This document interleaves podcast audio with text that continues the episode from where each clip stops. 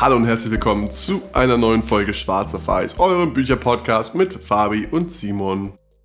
Und diese Woche haben wir euch wieder ein Managementbuch mitgebracht, das Buch Extreme Ownership mit Verantwortung führen von Joko Willing und Leif Babin, was Führungskräfte von den Navy SEALs lernen können. Also die beiden Autoren waren in ihrer Vergangenheit Navy SEALs und haben da quasi auf dem Schlachtfeld, speziell im Irakkrieg, viele Dinge über Führung gelernt und wenden das mittlerweile auch mit ihrer, also die haben dann irgendwann quasi nachdem sie sich zur Ruhe gesetzt haben von den Navy SEALs äh, eine Firma aufgebaut, wo sie jetzt Management-Training geben.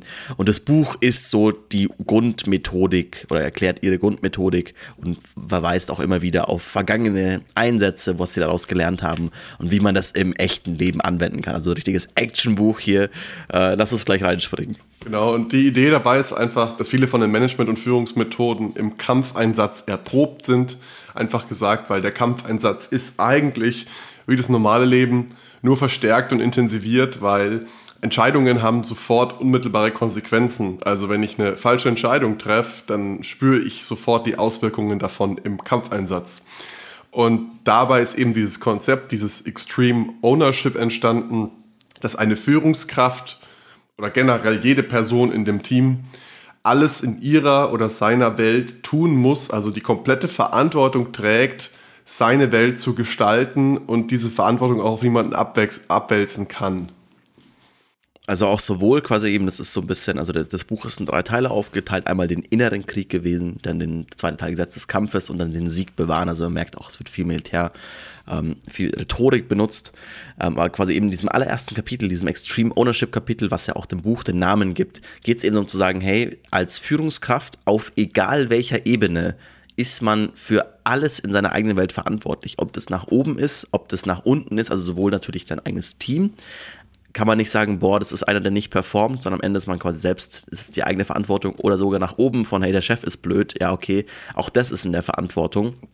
Ist so ein bisschen, also man merkt, es ist auch sehr, also es gibt sehr viel mentale Dinge irgendwie mit und auch einfach zu sagen, okay, dass man Verantwortung niemals abwälzt, weil das eben halt dann aus der Erfahrung der beiden Autoren halt speziell im Krieg, im Kampf halt tödlich sein kann. Und man sagt, ja, boah, ja, okay, meine Mitarbeiter sind scheiße oder mein Chef ist scheiße, ja, okay, ist trotzdem blöd, wenn du deswegen erschossen wirst. Also solltest du dich darum kümmern, dass das nicht passiert, dass da quasi dann einfach die Probleme gelöst werden. Und ich denke, das kann man auch ganz gut aufs echte Leben anwenden, weil es kommt halt keiner, um einen zu retten und drückt dir eine Million Euro in die Hand und sagt, hier, leb mal geil so, sondern es liegt halt in der eigenen Verantwortung, das aktiv so zu gestalten. Aber das war jetzt nur eine, Notiz am Rande. Steigen wir mal in den Hauptteil ein. Also am Anfang beginnt der Autor, ich glaube, das war jetzt Jocko, also die Kapitel sind immer unterteilt quasi vom einen oder vom anderen Autoren geschrieben. Ähm, und Jocko beginnt quasi wie ein Kampfeinsatz sehr schief gelaufen ist, als er der Befehlshaber der Task Unit Bruiser im Irakkrieg war, also 2000er Jahre. Und ähm, was dann passiert ist sozusagen, als die Mission analysiert wurde, die schiefgelaufen ist, und er hat dann im Prinzip äh, seinen Vorgesetzten gegenüber nicht die Schuld anderen gegeben, sondern er hat äh, die ganze Verantwortung auf sich genommen und er berichtet quasi dann, wie das sein Standing bei seinen Vorgesetzten eigentlich nur noch verbessert hat, dadurch, dass er quasi die ganze Schuld auf sich genommen hat. Und das ist auch die Idee des Extreme Ownership, dass eine Führungskraft die komplette Verantwortung auch für Fehlschläge auf sich nimmt und nicht die Schuld dem Team zuweist, dem Wetter oder irgendwelche anderen Ausreden sucht. Hm. Genau, auch hier ist quasi der, der Punkt, ist ein zweischneidiger Ansatz. Natürlich hat das ihm in der Situation dann geholfen, aber das war nicht die Begründung, wieso er es gemacht hat. Das war quasi im Vorrein, da hat quasi gemerkt, boah, okay, irgendwie das ist falsch gelaufen, irgendwie die Scharfschützen haben nicht irgendwie richtig agiert, die anderen saßen irgendwo falsch und so weiter und so fort ja, die, da, hier war ein Fehler, da war ein Fehler. Und am Ende aber ist er immer drauf gekommen, boah, am Ende ist es immer mein Fehler. Also immer am Ende ist es immer mein Fehler als Führungskraft, weil ich den Leuten halt nicht, entweder nicht genug Kontext gegeben habe, nicht genug Informationen, sie nicht in die richtigen Dinge geschickt habe, nicht Informationen von ihnen eingefordert habe. Also quasi einfach die Schuld bei der, bei der Entität zu suchen, die man selbst verändern kann. Das ist man immer nur selbst. Also man kann am Ende halt sagen, ja, boah, du warst jetzt blöd, was du da gemacht hast. Aber am Ende war es halt der Punkt, dass im Vornherein die Befehle nicht klar genug waren in diesem Fall Und das dann eben halt lustigerweise, oder was heißt lustigerweise, aber für ihn quasi der Vorteil war, dass er tatsächlich nicht gefeuert wurde dafür, das war, was er erwartet hat, sondern halt, dass seine Vorgesetzten gesagt haben, hey, boah, das finden wir gut, das macht Sinn, was du hier sagst, darauf kann man aufbauen, das kann man verbessern. Das ist ja in dem Geschäftsleben auch so, dass im Normalfall ist es nur, also es ist absolut doof, wenn dich dann wiederum dein Vorgesetzter feuert, weil du einen Fehler gemacht hast. Wenn du halt aus dem Fehler nicht lernst, dann es immer wieder vorkommt, das ist natürlich eine Sache, die, die Wahnsinn ist, aber zu sagen, okay, ich lerne aus Fehlern, ich versuche das besser zu machen in der Zukunft, das ist nur menschlich und das macht halt Sinn, da sich an die Dinge zu orientieren, die man in der Hand hat und das ist man eigentlich immer nur selbst. Und was ich sehr geil fand, war eine Geschichte auch aus dem Teil, wo sie berichtet haben von der sogenannten Höllenwoche. Es ist quasi, ähm, wenn junge Rekruten sich für die Navy SEALs äh, bewerben, das ist ja eine Eliteeinheit, da müssen die ein spezielles Training durchlaufen und ein Teil davon ist eben diese Höllenwoche, wo quasi niemand schläft, äh, ständig irgendwelche krassen Einsätze geprobt werden, also irgendwie Boot tragen vom Strand ins Wasser und zurück. Und die Teams, also es sind immer so Teams von fünf, sechs Personen und die Teams, die dabei am schlechtesten performen, müssen dann noch zusätzlich Liegestützen machen und so und die, die am besten performen, dürfen sich halt kurz ausruhen. Und ähm, dabei kam eben der Fall auf in der Geschichte, dass es ein Team gab, was konstant alle anderen outperformt hat, weil der Gruppenführer eine sehr gute Führungsperson und einen guten Führungsstil an den Tag gelegt hat. Und ein Team, was konstant immer hinterhergehangen ist, was auch total auf die Moral geschlagen ist dann.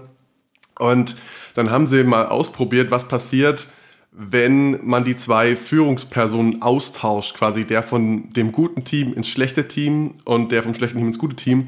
Und auf einmal hat das schlechte, das schlechte Team auch sehr gut performt. Und daraus haben die beiden eben die These abgeleitet, ja, es gibt keine schlechten Teams, es gibt eigentlich nur schlechte Führung. Und die gute Führungsperson liegt das Augenmerk von dem Team auf das, was einfach direkt in unmittelbarer Sichtweite vor Augen liegt.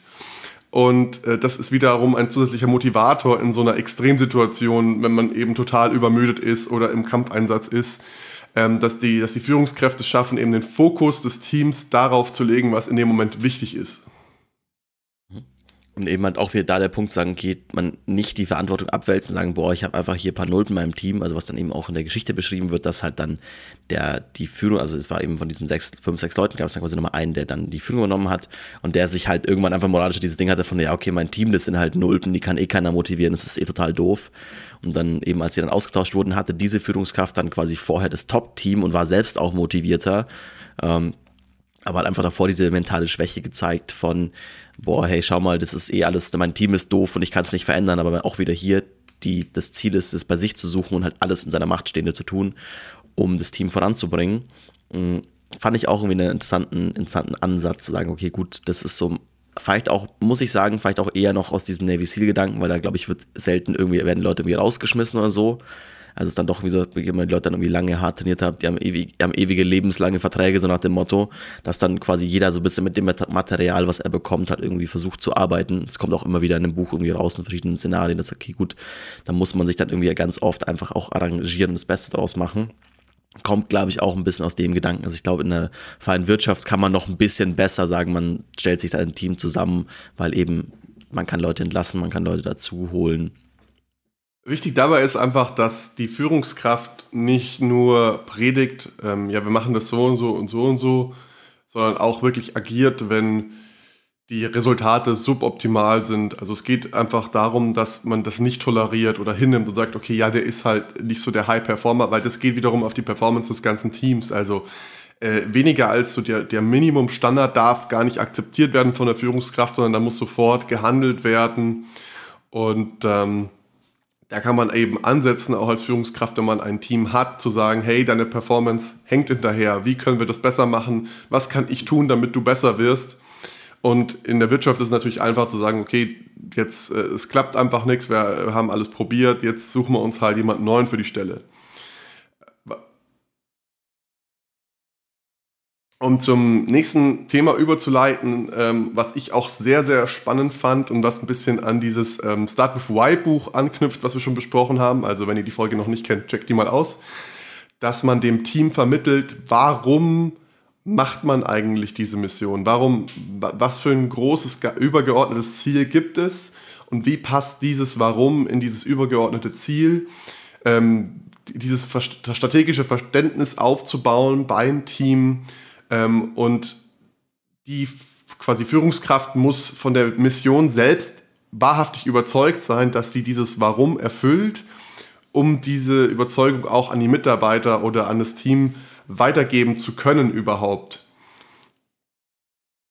Und da ist eben auch so dieser Punkt, dass das in, auch wieder hier um in beide Richtungen geht. Also es ist die Verantwortung der Führungskraft einerseits, das ans eigene Team weiterzugeben, aber auch erstmal selbst davor das Warum, den Glaube, also das Kapitel heißt Glaube an diese Mission, an dieses, an diesen Plan, selbst auch erstmal zu entwickeln. Und das kann halt auch eben, hier geht es nicht darum zu sagen, okay, ich stehe morgens auf und bete irgendwie ein Bild von meinem Vorgesetzten an, sondern sage, okay, gut, ich frage dann selber wieder aktiv nach und sage, hey, wieso ist es so? Wieso machen wir das? Ich verstehe diesen Teil noch nicht. Ich kann, ich bin noch nicht davon überzeugt, weil ich bestimmte Aspekte des Plans nicht verstehe. Und auch wieder ganz aktiv auch nach oben, nach, also in einer Befehlskette, das Buch ist ja hierarchisch strukturiert, nachzufragen, hey, wieso ist das so? Was machen wir hier? Bis man selbst den Glauben hat und erst dann kann man selbst die, diese Information weitergeben und auch dann wiederum Fragen des Teams beantworten. Also dass jeder auf jedem Level versuchen sollte, die Mission im Ganzen zu verstehen und damit eben auch zu motivieren. Also eben auch gerade in diesem Kampf, das ist also dieses, okay, man geht einfach jeden Tag in irgendwelche Häuser, holt da irgendwelche Geisel raus und merkt halt am Morgen, am nächsten Tag macht man wieder das Gleiche.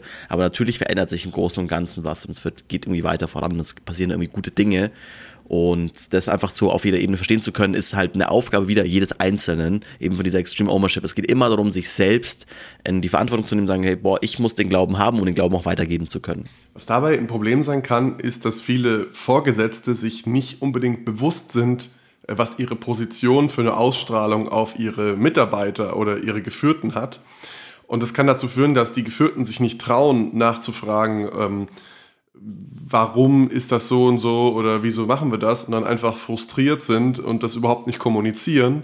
Und auch das liegt in der Aufgabe der Führungskraft, da wirklich auf die Mitarbeitenden oder auf das Team zuzugehen, nachzufragen, ob wirklich alles klar ist und ähm, aktiv versuchen, dieses Bild zu gestalten. Das kann aber natürlich nur klappen, also auch dieses quasi, das, solche Informationen weiterzugeben, auch an das Team, wenn das Team und auch die Führungskräfte jeweils ihr Ego unter Kontrolle halten. Und damit kommen wir so ein bisschen zum nächsten Kapitel. Ähm, und da geht es, also wird speziell auch wieder in dem Geschichtsteil, also jedes Kapitel ist unterteilt in drei Teile. Es gibt quasi geschichtlich aus dem Kampf, dann gibt es das Prinzip und dann gibt es die geschäftliche Anwendung. Im Geschichtsteil wird davon erzählt, wie quasi ein neues, irgendwie junges, junges Team quasi zu dem Stützpunkt mit dazukommt, die davor halt irgendwie überall gewonnen haben und irgendwie alles gut geklappt hat und so. Und die sich halt hinten und vorn dann nicht an die sehr wichtigen Regeln äh, in dem quasi in dem neuen Team, wo sie zugekommen sind, gehalten haben, weil sie einfach selber von sich dachten, hey, wir sind die Oberkings äh, und natürlich aber dann am Ende versagt haben und das leider, also in dem Fall natürlich halt mit Personenschäden, also wirklich mit Toten irgendwie dann am Ende ausgegangen ist und dass man dann sagt, okay, gut, das ist das Wichtige, auch wenn es irgendwie halt, wenn man, wenn es irgendwie gut klappt und wenn es vorangeht, dass man das Ego unter Kontrolle hält und sagt, okay, das war jetzt vielleicht gerade Glück, hat funktioniert. Es ist schön, dass es funktioniert, aber nicht sich davon komplett vernebeln lassen sagen, boah, ich bin jetzt der Oberking. Äh, jetzt kann mir gar keiner mehr was, weil das dauert, das muss nur einen Tag dauern, am nächsten Tag kommt eine neue, andere Aufgabe auf einen zu, auch im geschäftlichen Umfeld, die man dann nicht bewältigen kann. Und wenn man aber davor der mega Arsch war und sich irgendwie mit allen vergrault hat, dann hat auch keiner mehr Lust, einem zu helfen und einfach irgendwie da selber auch vielleicht ehrliches Feedback zu geben. Und äh, gerade im geschäftlichen Umfeld ist es sehr wichtig, dass die Führungsperson ähm, auch erkennt, dass die eigenen Ziele, also zum Beispiel jetzt Karriere im Unternehmen zu machen, weiter aufzusteigen, niemals über den Zielen des Teams oder des Kollektivs stehen dürfen, weil sobald das passiert, ist die Führungskraft eigentlich komplett ungeeignet, dort weiterzumachen, weil das im schlimmsten Fall äh, das Kollektiv davon Schaden trägt. Weil da, dabei entstehen zum Beispiel dieser Spartenegoismus, wenn man äh, in große Konzerne guckt, dass bestimmte Sparten gegeneinander konkurrieren um Ressourcen, um Kapital. Und dabei ist eigentlich der, dem großen Ganzen, dem, der Firma, dem Unternehmen eher geschadet als genutzt. Das leitet dann auch sehr gut über in, die nächste, in dieses nächste Kapitel, und zwar Deckung und Bewegung, was ich einen scheiß Titel finde, aber ich fand den Content von dem, von dem Kapitel sehr gut. Und zwar geht es quasi, also in Deckung und Bewegung ist anscheinend bei den Navy Seals so ein geflügeltes Wort für sich quasi immer, äh, man quasi einen Teil des Teams bewegt sich, verändert die Position, die andere, das andere Team deckt das Ganze. Was aber quasi in diesem, in diesem Konstrukt drin steckt, ist quasi, dass zwei Teams miteinander arbeiten müssen. Und er beschreibt quasi, oder das wird quasi beschrieben äh, in dem Geschichtsteil wieder, okay, dass es eben nicht geklappt hat, weil irgendwie halt dann die Führungskraft verpennt hat, sich das andere Team anzuschauen und sagen, hey, wie hätten wir uns gegenseitig helfen können? Und auch da würde ich sagen, okay, das große Ganze zu sehen, das ist dann eben auch in dem geschäftlichen Anwendungsteil, sagen, okay, gut, auch wenn man irgendwie, man hat vielleicht eine andere Abteilung, mit der man irgendwie nicht so gut klarkommt erstmal, man hat ja am Ende doch immer das gleiche große Ziel. Also man will ja doch irgendwie, also klar geht es auch irgendwie um persönliche Verwirklichung, aber irgendwie diese Firma am Laufen zu halten. Man hätte, jeder hätte gern morgen noch einen Job und wenn die Firma halt pleite geht, dann ist das nicht mehr eine Möglichkeit.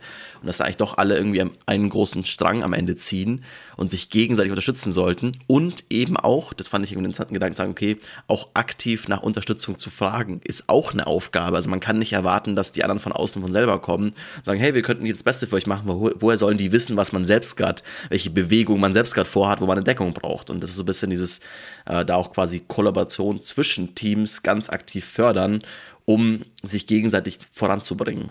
Ja, auch da ist so ein, so ein Geben-Nehmen-Prinzip irgendwie wichtig. Also ich gebe dir und dafür bekomme ich was. Ähm, wirklich, wie Simon sagt, auf die Leute zugehen, nachfragen, wie kann ich dir helfen und dann im Umkehrschluss auch wieder Hilfe bekommen. Auch sehr wichtig dabei ist, wenn man Leute führt, dass man Prioritäten definiert quasi. Was ist das Wichtigste? Ähm, wie, wie soll die Reihenfolge der Ausführung aussehen? Und die Führungskraft muss sich dabei selber aber eigentlich äh, ja, im militärischen Kontext aus der Schusslinie bringen, um das strategische große Ganze zu sehen und die Prioritäten überhaupt setzen zu können. Und da es sich vor allem auch im Kampfeinsatz oder auch im Unternehmenskontext sehr oft die Prioritäten ändern, ist es wichtig, dass das sofort mit dem Team und dem Vorgesetzten oder Untergebenen eben kommuniziert wird, wenn sich Prioritäten ändern, sodass man sehr schnell sich anpassen kann. Und deswegen ist auch die beste Gruppengröße bei solchen Sachen immer so vier bis sechs Leute. Also niemand sollte mehr als vier bis sechs Leute führen müssen, weil der Verwaltungsaufwand einfach viel zu groß wird, um noch effizient zu funktionieren als Team sonst eben als sagen, okay, man verteilt es wieder in Unterteams, also quasi der, der oder die CEO hat dann irgendwie sechs Leute unter sich, die haben wieder sechs Leute und so weiter und dann wirklich diesen Baum irgendwie aufzubauen. Also man merkt eben, also der Ansatz ist sehr, sehr hierarchisch, aber das ist eben, was die Jungs da halt quasi auch bei sich gesehen, funktionieren gesehen haben und eben das halt auch weiterbringen wollen. Und die, die, nennen, das, die nennen das dezentrales Kommando, also natürlich auch im militärischen Kontext ähm, äh, aufs Unternehmen übertragen, aber quasi das dezentrale Kommando sozusagen, dass es die, die, äh, das Kommando von oben nach unten immer weiter dezentralisiert wird und jedes Team hat einen gewissen Handlungsrahmen, in dem es sich bewegen darf und eine gewisse Entscheidungsautonomie. Wo einfach auch dann die Vorgesetzten davon ausgehen müssen, dass das gemacht wird. Also eben, was er dann auch eine Situation ist, die er beschreibt, ist dann sagen, okay, er kann sich nicht darum kümmern, wie stürmen wir jetzt folgendes Haus, weil die Position, die, der Vorgesetzte muss sich darum kümmern, hey, wie, wir haben jetzt gerade sechs, sechs Teams, die jeweils ein Haus stürmen, wie sind bitte schießen sich diese nicht, gegen, nicht gegenseitig ab, weil sie denken, sie sind Gegner, weil sie sich irgendwie navigiertmäßig irgendwie was falsch machen und so. Also ein bisschen dieses irgendwie, da die höheren Ebenen auch quasi zu entlasten und denen die, mentalen, die mentale Kapazität zu geben.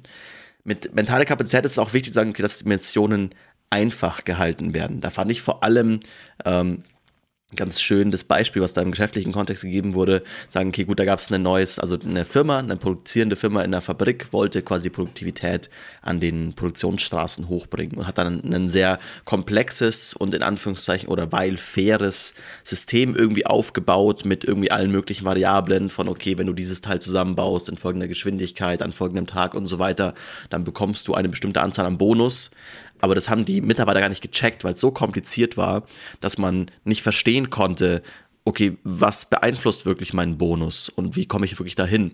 Und dann quasi halt die, die, Hauptaufgabe war, dieses System zu vereinfachen und dann, obwohl es dann am Ende nur noch zwei Komponenten gab, die zeitliche, quasi welches Teil wird wann gebaut und eben welches Teil, haben die Leute endlich gecheckt, was sie machen müssen und dann hat auch, war auch die Produktivität des Teams viel höher. Also obwohl das System am Ende viel, viel einfacher war, hat es zu besseren Ergebnissen geführt. Also hier auch zu sagen, hey, Komplexität ist im Normalfall schlechter, weil eben auch auf den ganzen Ebenen und so, es geht so viel Information immer verloren, dass man diese Flüsterpost hast, am Ende checkt keiner mehr, was eigentlich der Plan ist, deswegen je einfacher, desto gut. Genau, und deswegen sollte auch eine Mission oder ähm, eine Tätigkeit immer mit einer Planung beginnen, die so lange verfeinert wird und vereinfacht wird, bis ganz klar ist, was zu tun ist und wie sie auf die, ja, wie sie zur übergeordneten strategischen Vision beiträgt. Das heißt, auch hier, wie Simon schon gesagt hat, muss man einfach ver verfeinern, vereinfachen, solange bis jeder das mit zwei Sätzen Erklärung verstehen kann. Und wenn es nicht so ist, ja, dann muss es der, die Führungskraft das Team zum Fragestellen wieder aktiv auffordern. Ähm, auch hier, die, das, das, Thema von Extreme Ownership ist einfach wirklich alles, was in, meiner, in, meinem, in meinem Einflussbereich, in meinem Wirkungskreis ist, kann und muss ich äh, mit Verantwortung übernehmen. Und ähm, wenn irgendwas nicht klappt in meinem Wirkungskreis, dann ist es mit meine Schuld. Um zum nächsten Thema überzuleiten, auch nochmal hier ganz klar, wenn das Team nicht tut, was es soll, dann muss die Führungskraft sich immer an die eigene Nase zuerst einmal fassen, ja. Und auch die eigenen Vorgesetzten können geführt werden, indem ich zum Beispiel Informationen besser aufbereite, für Gespräche bereit bin, ähm, Sachen visualisiere, aktiv auf die Vorgesetzten zugehe. Wenn die Vorgesetzten nicht das tun, was ich möchte, dann liegt es vermutlich auch an mir. Und ich als Geführter jetzt in dem Fall muss auch meinen Einfluss und meine Erfahrung und Wissen irgendwie einbringen, um die Leute abzuholen, weil das sind ja auch nur Menschen im Endeffekt, die haben auch nur unvollständige Informationen. Und dieses Thema unvollständige Informationen ist auch ein sehr wichtiges, weil äh, eine gute Führungskraft muss auch mit mit halbem Wissen oder mit, wenn das ganze Bild eben nicht ersichtlich ist, Entscheidungen treffen können und zwar schnell. Also immer eher proaktiv sein als reaktiv. Aber fand ich auch so einen Satz, den ich irgendwie geil fand, der mir auch einfach voll im Kopf geblieben ist. Äh, eben dieses, also was wir vorhin schon hatten, also Führung geht sowohl nach oben als auch nach unten, beziehungsweise als auch nach oben und auch immer, also kommt dann immer in diesen geschäftlichen Beispiel, wo dann irgendwie, wo die beiden dann im Coaching waren und dann irgendwie auch einer so, ja, bla bla bla, unser CEO macht immer nur Mist und so weiter oder irgendwie, ja, hier, die haben uns jetzt neue Vorgaben gegeben, das ist alles total blöd und so weiter. Und dann diese sehr, sehr simple und auch sehr, sehr neckische Frage von, ja, sind, also, was, was hältst du von dieser Person? Ist das eine Person, die dumm ist?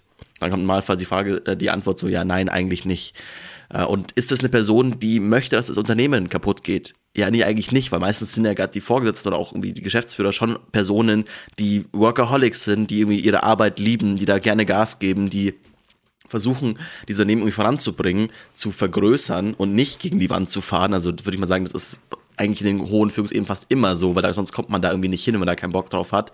Und es sich einfach wahr, klar zu machen von, okay, diese, diese Entscheidung, diese, oder das, was auch immer da kommt, wenn die wirklich falsch ist, dann ist es aufgrund von falschen oder fehlenden Informationen oder sich selbst zu hinterfragen von, hey, vermutlich ist es gar keine falsche Entscheidung, ich verstehe sie nur nicht. Also da kommen wir wieder ein bisschen die Kapitel von vorher zurück. Das zu sagen, hey, eigentlich, wenn man den, den, also man darf seinem Chef erstmal per se nichts Schlechtes unterstellen, weil man hat ja das gleiche Ziel. Also alle wollen diese Firma irgendwie voranbringen oder im Kampfeinsatz halt irgendwie nicht sterben. Ähm, und das hat so immer, also diesen Satz immer so im Kopf zu haben, von ja, okay, die Person über dir in der Befehlskette hat auch nur das Beste im Sinn und wenn es wirklich eine Fehlentscheidung ist, dann liegt es an falschen Informationen, die ich dann kommunizieren muss, wenn ich eine andere Meinung habe. Also es ist dann die Aufgabe, da zu widersprechen. Und auch eine Aufgabe der Führungskraft ist natürlich dann, wenn ein Mitarbeiter kommt oder ein Soldat, der einem unterstellt ist, kommt und äh, andere Ideen und Anregungen liefert, dass man das einordnet und sich nicht davon einschüchtern lässt, wenn auch jemand vortritt und Verantwortung übernehmen möchte oder Führung übernimmt innerhalb ähm, des Wirkungskreises, sondern eine echte, echte Führungskraft, die, ähm, die bejaht es, die ist da sehr, ähm, ja, wie soll ich sagen, äh, positiv eingestellt, wenn äh, Führung übernommen wird, weil das heißt ja im Endeffekt auch wiederum, dass wir als Führungskraft der Person uns wieder mehr auf das übergeordnete Ziel fokussieren können. Und ganz wichtig ist dabei auch, dass die, dass die Beziehungen zu den einzelnen Teammitgliedern immer auch im Sinne der Mission oder dem Wohl des Kollektivs sein müssen. Ja, also das heißt, wenn ich mich mit einzelnen Mitgliedern besser verstehe als mit anderen, sollte sich das immer die Waage halten, äh, sodass ich keine Fehlentscheidungen treffe, nur wegen persönlicher Sympathien oder ähnlichem. Also da auch eben Nähe ist wichtig, also es macht schon Sinn zu wissen, irgendwie, hey, geht's denn, also deinem, in deinem Team hat da jemand gerade irgendwie zu Hause gerade eine Scheidung, irgendwie geht's den Kindern schlecht und so weiter. Also es macht absolut Sinn, äh, da persönliche Beziehungen aufzubauen, aber es hat eben so weit trennen zu können und auch sich selbst davor zu schützen, dass es dann zu eng wird tatsächlich. Einfach auch, dass man sagt, okay, gut, ähm, eben was Fabi sagt, sowohl irgendwie halt Fehlentscheidungen halt, die vorgebeugt werden durch Sympathie. Man sagt, boah, ich möchte jetzt eben ein Beispiel in dem Buch ist, ich möchte folgende Abteilung nicht schließen, weil der Chef der Abteilung ist mein Buddy so und das würde der mir nie verzeihen. Ähm, dass ich dann Buch auch rauskriege von, okay, ist am Ende dann doch nicht so. Dann kommen wir mal zum Schlusswort. Also das Schlusswort des Buches ist im Endeffekt zu sagen, hey, jede Führungskraft, das Ziel jeder Führungskraft sollte sein, sich selbst verzichtbar zu machen.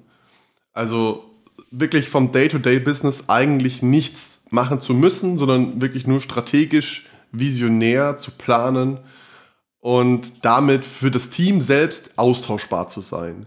Wenn ich jetzt irgendeine Fachkraft bin, ähm, wo nur ich weiß, wie der Job zu machen ist, dann kann mich natürlich keiner ersetzen, äh, wenn mir Jobsicherheit wichtig ist, aber ich kann natürlich auch nicht aufsteigen, weil ja keiner nachrücken kann, der die Rolle erfüllen kann.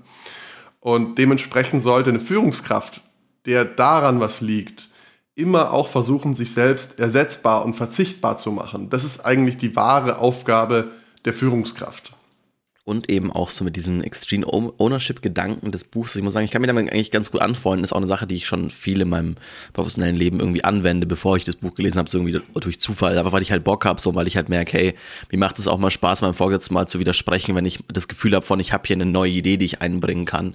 Und das merke ich halt auch, das kommt wahnsinnig gut an. Das ist auch eine Sache, die irgendwie halt eben dann Leute auch sehr schätzen, weil eben eigentlich alle Menschen, also eben dieser Gedanke, deswegen ist ein, ich glaube, es ist so für mich der Hauptgedanke, der aus dem Buch hängen geblieben ist ähm, dieses irgendwie eigentlich alle Leute in dem Unternehmen, wenn sie sich dafür freiwillig entscheiden und das irgendwie halt möchten, ähm, arbeiten eigentlich alle dem gleichen Ziel zu, halt auf verschiedenen Ebenen mit verschiedenen Fokus und so weiter, aber halt zu sagen, okay, alle wollen eigentlich dieses Unternehmen voranbringen und einfach diese Grundmentalität jedem und jeder zu unterstellen, finde ich, hilft wahnsinnig viel, Leute zu verstehen. Auch wenn du sagst, boah, okay, ich habe das Gefühl, folgender Führungsstil passt nicht. Ja, okay, aber wenn ich der Person Grund unterstelle, die Grundmentalität des Unternehmens irgendwie voranzubringen, okay, gut, vielleicht kann ich, vielleicht habe ich es nicht verstanden, was das, was das Ziel davon ist. Vielleicht kann man das verändern, vielleicht kann man dagegen reden, vielleicht kann man mehr Informationen geben, um da einfach so ein gegenseitiges Sparring zu machen. Und obwohl man eigentlich auf verschiedenen, also eben jetzt im Buch ist es halt Militär, das ist ja wirklich von oben nach unten sehr, sehr stark strukturiert mit Befehlsketten. Aber ich meine, im Unternehmen ist es ein bisschen weniger auf verschiedenen Ebenen ist, kann man doch auf einer Augenhöhe agieren, weil man auf einer Augenhöhe eigentlich alles gleiche Ziel haben. Ob das jetzt die Person ist, die am Ende am Fließband vielleicht ein Stückchen besser irgendwelche Teile zusammenschrauben möchte, weil das am Ende dann für den Unternehmensumsatz gut ist, als auch irgendwie irgendein CEO, der sagt, okay, ich habe diese ganzen, ich habe alle Fabriken irgendwie als meine Marionetten irgendwie in der Hand, ähm, arbeiten alle dem gleichen Ziel. Das fand ich irgendwie einen Gedanken, der bei mir sehr hängen geblieben ist, den ich so vorher noch nicht hatte. Das war jetzt ein schönes Schlusswort. Dann lass uns übergehen zu unseren Kategorien. Also ich fand das Buch war sehr verständlich, äh, allerdings, da sehr viele Fachbegriffe aus Militär drankommen, gibt es bei mir einen Punkt Abzug, weil ich da nicht mehr ganz mitgekommen bin teilweise. Äh, also 4 von 5 bei Verständlichkeit. Dann eine 5 von 5 in Anwendbarkeit. Ich meine, ähm, das Buch kann man wirklich eins zu eins so sofort in sein Leben übertragen. Übernimm einfach die Verantwortung für dein Leben und alles, was in deinem Umfeld passiert. Also auch so ein bisschen stoisch der Gedanke. Und alles andere hat dich nicht zu interessieren, so ungefähr. Ähm, die Quellendichte war nicht vorhanden. es gibt keine Quellen, die irgendwie zitiert werden in dem Buch. Es ist alles aus dem Kampfeinsatz beschrieben. Sehr spannend allerdings. Und deswegen gibt es von mir eine klare Empfehlung hier. Also es liest sich sehr gut, das Buch äh, hat Spaß gemacht, es war spannend, äh, die, die, diesen Einblick zu bekommen in, in die Militäroperationen, auch wenn natürlich da Details ausgespart wurden und auch äh, die Beispiele von den Unternehmen jeweils etwas be beschönigt oder bereinigt worden sind, sodass da nicht identifizierbar ist, um wen es geht oder wie die Leute genau operieren. Aber fand ich super. Ja, muss auch sagen, ich gehe, ich gehe da größtenteils d'accord. Also ich muss auch sagen, wie du schon sagst, Quellendichte. Also es ist halt irgendwie alles aus eigener Ding beschrieben. Es gibt keine Quellen, es ist ein Anekdotenbericht.